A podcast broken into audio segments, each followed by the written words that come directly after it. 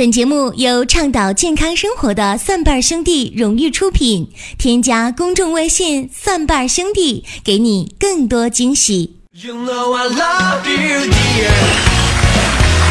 You never talk to me. 欢迎各位来到《奇葩养生说》来捧场。各位好，我是陈林啊。最近呢，这个股市非常的不景气。呃，昨天呢，我们办公室开会啊，这小兵就特别沮丧的就迟到了。要不怎么说还是领导啊？气定神闲就就问小兵说：“你怎么个情况啊？这都几点了？”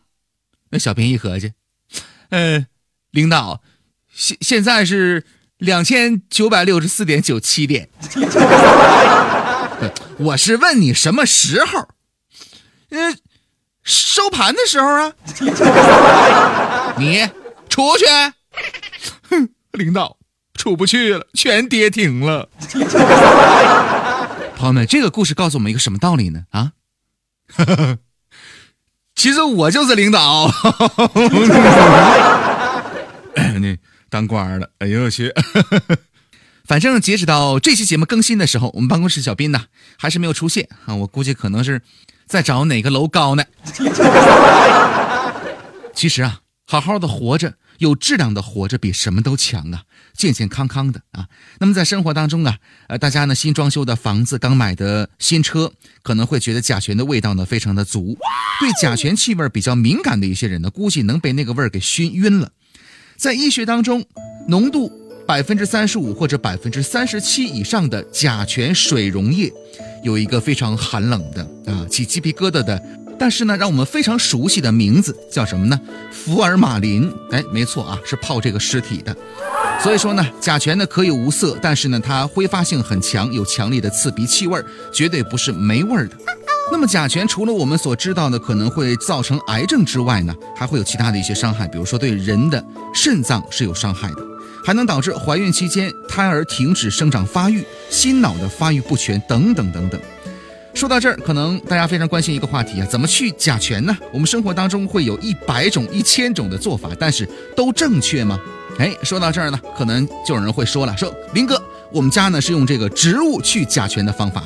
你就比如说啊，生活当中常见的什么吊兰呐，呃，这个常春藤啊、芦荟呀、仙人掌啊、君子兰等等等等，都有这样的一种净化空气的作用。但是呢，这并不意味着植物能够完全清除空气当中的甲醛。为什么呢？因为啊，植物都是通过光合作用将周围的甲醛给消耗掉的。你想一下，在晚上的时候没有阳光的时候，或者呢这个阴雨天、冰雪天气的时候，那么这个吸收率呢就会很低很低。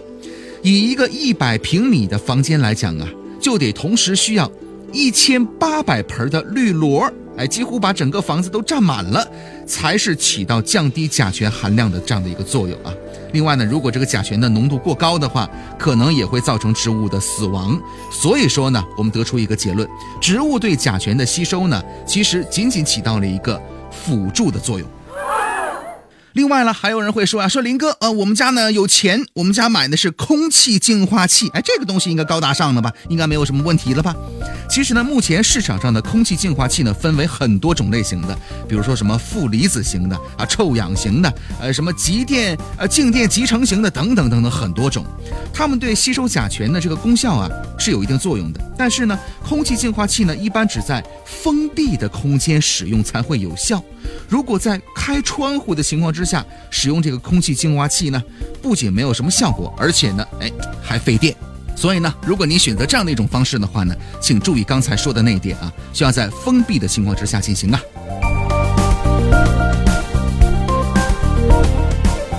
那么除了这些方法之外呢，生活当中很多人还会在用什么呢？用这个活性炭的方法来去除甲醛啊，的确呢是呃处处可见的。其实按照科学的比例呢，要在每平方米上呢放置五十克左右的活性炭，才能对甲醛起到很好的吸附的作用。但是同时呢，也应该注意什么呢？活性炭的更换问题。一般来讲啊，一包活性炭的使用寿命呢不会超过半年的时间，有一些呢可能一两个月就失效了。而甲醛呢，只有在不断有新的吸收源的情况之下，浓度才会降低的。也就是说呀，活性炭能有吸附甲醛的前提是什么呢？你要准备大量的活性炭，并且定期更换啊。这个道理非常的简单，方法也非常简单，什么呢？暴晒。这个活性炭呢，使用一段时间之后呢，要放在太阳底下暴晒，这点各位做的都非常的好啊。而且呢，需要提醒大家，一定要放在通风良好的地方来晒，要不然的话，你想一关门一关窗，你在自己家里面晒，晒出来的污染呢，岂不又回到自己家里呢？除此之外呀，要注意这个活性炭的寿命，用的不要太长了，因为时间长了它就完全失效了。还有一点啊，这个方法呢更简单，很多人也一直在用，但是我发现呢，它的做法呢并不科学，用的不太好。是什么呢？比如说很多人刚刚装修完房子，哎，就把所有的窗户打开，空气流通，认为呢也就降低了室内空气当中的有害物质的含量啊。但是提醒各位，这个窗户呢不能是随便乱开的。你天天开着窗户，未必甲醛释放的就快。最好的开窗方法是什么呢？各位请记一下啊！白天的时候，当阳光直射进窗户的时候呢，将门窗关紧了，让室内的温度上升。因为温度升高呢，有助于甲醛这样的一些污染物的释放。大约两个小时之后呢，室内空气当中的污染物达到饱和了啊。这个时候呢，装修材料和家具当中的污染物啊就停止排放了，因为它放不出去了嘛，对吧？这个时候我们就可以把窗户开开了，将门窗全部打开，将空气呢充分的流通。在没有风的情况之下呢，大约半个小时左右，室内的有污染的空气呢就能够换干净了。有风的情况之下，换气呢就会更快一些。然后呢，我们就可以关上窗户啊，重复的这样的一个过程。记住了，门窗封闭两个小时以上，室内的甲醛呢就已经停止排放了。继续关窗已经没有任何意义。而二十四小时不停的开着窗啊，不仅造成室内的这个灰尘会比较大，而且呢，由于室内的温度不高，也不利于甲醛的排放。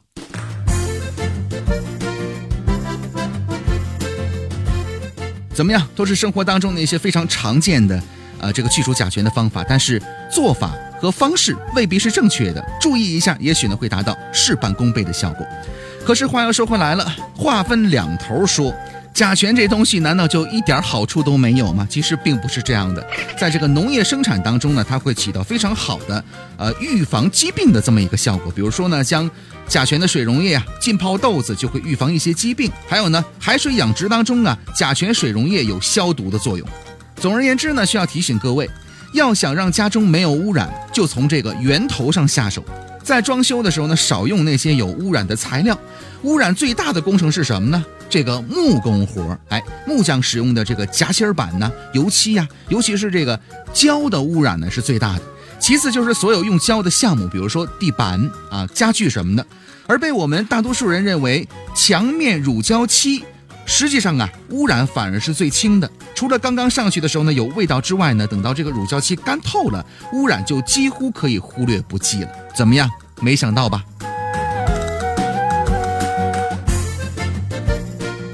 欢迎各位来关注我们的公众微信账号啊，搜索“蒜瓣兄弟”这四个字之后呢，加入关注。如果你有健康养生方面的问题想咨询的话呢，可以填写病历卡，我们有在职医生啊，在三个工作日之内呢，给你详细的文字的回复啊。接下来我们来关注一条病例的信息，这是一位来自于江苏苏州的三十岁的女士啊，她说呢，最想解决的疾病是什么呢？排卵期啊出现褐色的分泌物，呃，家族方面呢，母亲有高血压史。呃，另外呢，自己呢关节疼痛，有腰酸的毛病，睡觉呢多梦，另外呢还有便秘的这么一个毛病啊，想问一下，我这种情况应该怎么办呢？有请我们的在职医生保国叔。这里边主要有两种可能啊，第一个就是在排卵期，因为呃那个激素啊它是变化的，尤其是突然一变化，那么有一些女性呢就排卵期哎出血了，但这个出血量一般不多。而且出血时间也比较短，一天两天就过去了，这你不用担心啊，你按正常月经来处理就行了，这个也不影响生育。还有一个情况，嗯，这个就是排卵期的这个咖啡色或者褐色的这分泌物，那那肯定还是排卵期出血，这个往往是雌激素下降之后，呃，导致那个撤退性出血，那么这个就要查一查了，这宫颈啊，呃，有糜烂。或者有炎症等等，你得查一下。所以这个病号我们也看不见啊，啊，就建议到妇科做个检查就可以了。截止到目前为止，我们接到了很多很多的病例。我发现了一种现象，就是无论是什么年龄层次的女性，这个便秘的发病率是非常高的。